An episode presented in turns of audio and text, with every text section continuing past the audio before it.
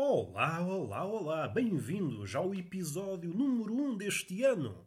Em princípio, vamos lá ver se o tempo não volta para trás. O tempo volta para trás e já enveredei pela Palermice.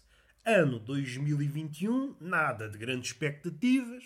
Não vai acontecer o que aconteceu no ano que está para trás, nem vale a pena dizer. 2020, ano de grande, de grande espalhafato no início do ano, ou melhor, no fim do ano 2019, toda a gente, epá, este ano é que vai ser, este é o meu ano. Vai saber, não foi ano para ninguém. A não ser, evidentemente, mas é tradição. Isto já ninguém, já não apanha ninguém desprevenido.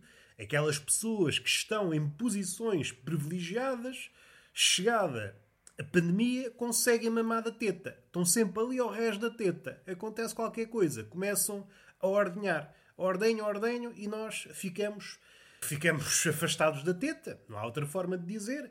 Há tetas comunitárias, evidentemente que há, mas para essas tetas há filas enormes. Pandemia chega, cria-se obstáculos para chegar à teta. Os grupos privilegiados têm muitas tetas, conseguem até, vejam bem como é que é este fosso, conseguem até arrecadar mais tetas, eram donos de algumas tetas e durante esse período de crise conseguem ficar ainda com mais tetas.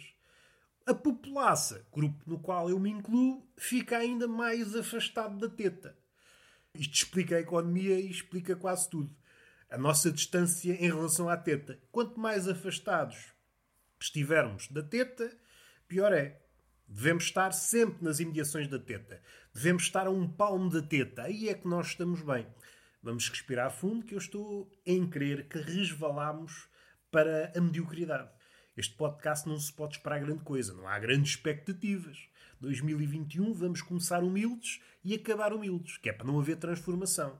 Aquela mania de dizer eu este ano vou tornar-me uma pessoa melhor, outra pessoa. Não, nós não queremos outras pessoas. Nós não queremos mudanças. Eu fico como estou. Não quero cá mudanças, não quero desvalorizar. Não me toquem, não me usem, não me desvalorizem. Eu quero estar, quero um preço. Se eu de hoje para amanhã for vendido no OLX, quero ser vendido a um bom preço. Não me usem. O mundo está cá para nos usar, para nos agarrar, para nos desvalorizar. Ah, que estupidez. O que é que é isto? O que é que é? Mas o que é isto? O mundo, o que é isto? O podcast. Ninguém sabe. Ninguém sabe dizer. E é melhor assim. É melhor assim. Não vale a pena nós criarmos grandes teorias acerca do mundo, porque o mundo não nos ouve. Partindo do princípio que é possível dizer alguma coisa acertada sobre o mundo. Dizemos, o mundo é isto e isto. Verdade absoluta. O mundo não nos ouve. Para quê? Vale a pena perder uma vida à procura de uma forma de ajudar o mundo se o mundo não nos ouve? O mundo só quer é andar à volta do Sol. Andar à volta está sempre a repetir o mesmo gesto. O mundo, eu sei que os astrónomos talvez não gostem deste termo, mas o mundo sofre de transtorno obsessivo-compulsivo anda sempre ali à volta. É muitos nervos acumulados. Se fosse uma pessoa bem resolvida mentalmente, se fosse um bloco, uma rocha, como tal fundente no seu núcleo, como deve ser, estaria quieto, quietinho. Estou bem resolvido, não preciso andar à volta. Quietinho e a observar aquilo que me rodeia, que é muito bonito por sinal, além de ser tudo muito negro. Falta luz, falta luz no universo. É aquilo que eu diria se fosse um planeta olhava para lado, é pá, está tudo muito escuro, anda tudo a poupar a luz. Deus pode tudo, mas tem aquela postura ecológica. E eu percebo Deus. Deus pode tudo, mas também vamos lá ter cautela. Nós sabemos como é que está o preço de eletricidade. Punha candeeiros, aquilo parecia dia, em vez de ser tudo negro, como nós vemos naqueles filmes ou naqueles documentários sobre o espaço. Já viram a fortuna? É pá, não ganhava para mais nada, a não ser para eletricidade. Deus pode tudo, mas também vamos lá ver. Se os preços crescem a um ritmo alucinante, Deus chega a um ponto que não conseguirá cobrir as despesas. E é triste. Ah, quem és? Eu sou um Deus omnipotente, omnipresente, que não consegue cobrir as despesas. É um bocado triste, fica mal no currículo. E começa já a ateus que chegam. Não vale a pena engrossar as fileiras do ateu. Engrossar as fileiras do ateu. Uma boa expressão para onde é que eu a posso levar? Posso levar essa expressão pela mão e bato à porta do bordel e digo: Olha, está aqui a engrossar as fileiras dos ateus. A puta mor dir-me-á: Sim, senhor, uma boa expressão, quer entrar. Não, eu só venho aqui pela galhofa. E fecha-me a porta na cara. Aconteceu qualquer coisa aqui. Não vamos dizer o quê. Isso ficará para os vindouros, aqueles que, num século seguinte, derem de caras, ou derem de ouvidos, que é mais de ouvidos, derem de ouvidos com este podcast, indagarão, que também naquela altura as pessoas do século XXII são capazes de indagar, suponho eu. E pensam assim: que é isto? O que é que vem a ser isto? Era isto uma pessoa no século XXI? Perguntam-se a eles próprios e com os seus botões. Se nós, atualmente, já temos conversas com os nossos botões, que é um tema, se calhar, não é disparatado abordar, independentemente se estamos sóbrios ou bêbados. Conversamos muito com os botões. O bêbado, claro está, conversa com os botões, mas é sempre uma segunda escolha. O bêbado está sempre à cata de conversar com essas coisas chamadas pessoas.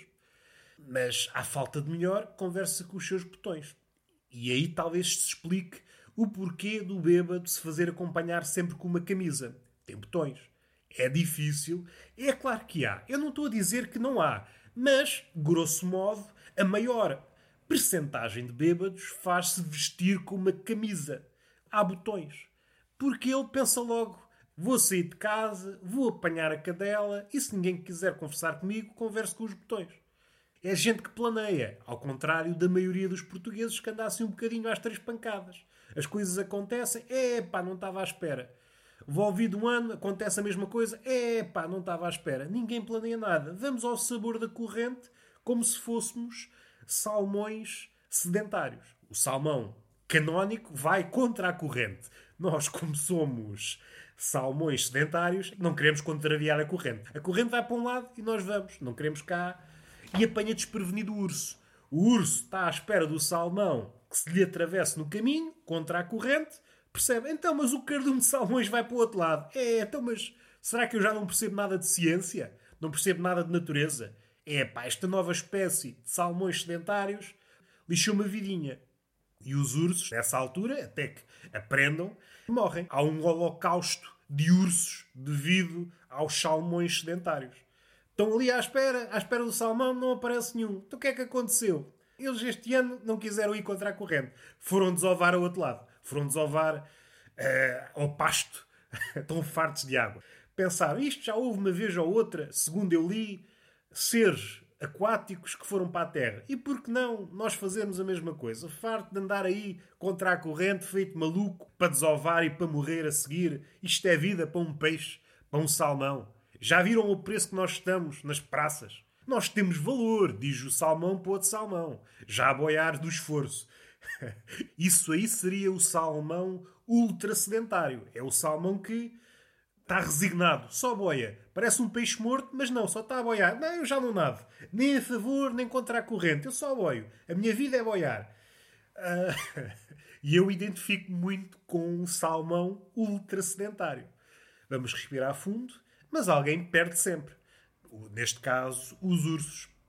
Eu não quero aqui estar a arranjar conflitos com os ursos, nomeadamente os ursos pardos, que é aqueles que eu vejo nos documentários comem salmão, aí chapadão no salmão, bufetado no salmão, o salmão vai em pleno ar, o salmão todo contente, olhem para mim a fazer esta acrobacia, vou contra a corrente e ainda salto. Salta todo alegre, leva uma sapatada do urso, vai para a margem. E o salmão, é pá, então é para isto. Uma pessoa exibe um número de circo, parece um golfinho zumarino, vou para a margem, é pá, é assim. E o urso, eu estou a fazer a minha vidinha, eu preciso é de comer.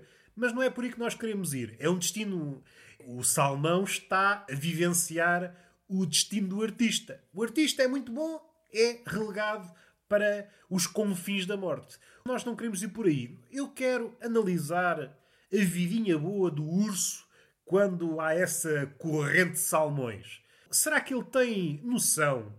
O pitel que está a comer, ninguém lhe diz. Ninguém vai lá dizer: Urso, tu estás, estás a comer que nem o rei. Já viste o preço que está o salmão? Agora apresente-te a conta. Aparecia lá a mãe natureza, ali toda a andar, rabinho a dar a dar. Meu caro urso, aqui está a conta destes 20 anos que andas a comer salmão. E ele, é pá, não tenho isto. Será que aceitas mel? Aceito mel. Para já, que é para não haver chatices, o mel é meu. Eu sou apicultora. Sou Produzo tudo. Tudo o que estás a ver, isto é tudo meu. Tu estás aqui porque quero. Vamos respirar fundo. Isto foi completamente desnecessário. Foi completamente desnecessário, mas é só para abordar esse lado de rei. Vá sapatada no salmão, peixe fresco. O peixe fresco ali a estrabuchar e ele deixa estar aí, deixa estar aí que eu vou pescar outro. Vá, outra sapatada. O método de pesca, para mim, é um misto de espetacular com bárbaro. Matar a presa à chapada. Não conheço, assim de repente, de repente não estou a ver nenhum animal que mate a sua presa à chapada. Uma chapada na presa. Estou a pensar nos felinos. Normalmente saltam para as goelas, ali andam ali, tipo carrapato, até o animal, a presa se vir em sangue. Agora, a sapatada não estou a ver. Estou a pensar nos peixes. Os peixes normalmente não têm abraços, até ver, assim com a barbatana nas fuças. Também não estou a ver. Possa matar um peixe.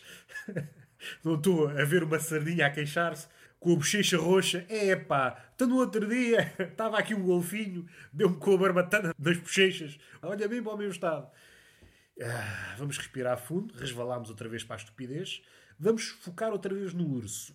O urso não percebe a sorte que tem. Onde é que eu pensei nisto? Eu pensei no outro dia que estava no hipermercado a olhar, a namorar, que é mesmo assim. Eu namoro salmão. Eu sei que é uma relação que não acolhe muito agrado, que não acolhe muitos entusiastas. Roberto, tu és um bocadinho estranho. Tu devias namorar pessoas, não é? Namorar peixe, salmão. Mas é assim, eu não tenho posses. Não tenho posses para comprar salmão e, não tendo posses, namoro. Há pessoas que namoram sapatos, que é também estranho. Pessoas que namoram malas. Olho para ele, vejo o preço. É pá, se calhar não. Se calhar vou comprar outra vez uns douradinhos. Olho para a minha carteira, não tenho posses. Não tenho posses para o salmão. O urso. O urso, se ele tivesse que pagar o que come, a dieta dele era tudo à base de douradinhos, como eu.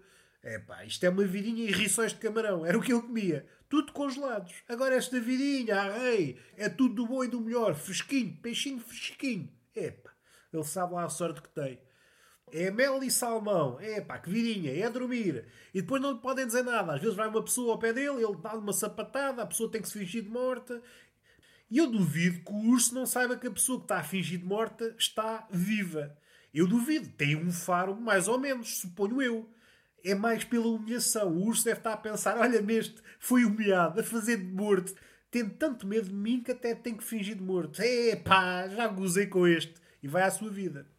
Caso contrário, ele luta corpo a corpo. O homem, por muito avantajado que seja, perde sempre. O urso está, está a jogar em casa. Uma patada bem dada e ficamos no chão. O homem treina artes marciais durante décadas. Dou saltos e, e murros e pontapés especiais. Vai o urso, dá-lhe uma sapatada, fica no chão. Para verem bem o que é que é a arte marcial.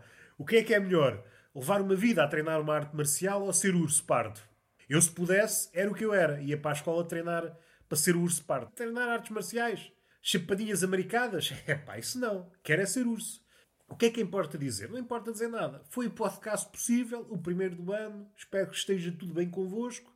Eu não vou dizer nada. Vou, ah, façam isto, façam aquilo, depois vocês não fazem. Eu não quero criar aqui atritos. Não quero. Querem amizades, querem amores e querem banquetes. Pode ser nesta ordem ou noutra qualquer. Beijinho na boca, palmada pedagógica numa das nádegas e até à próxima.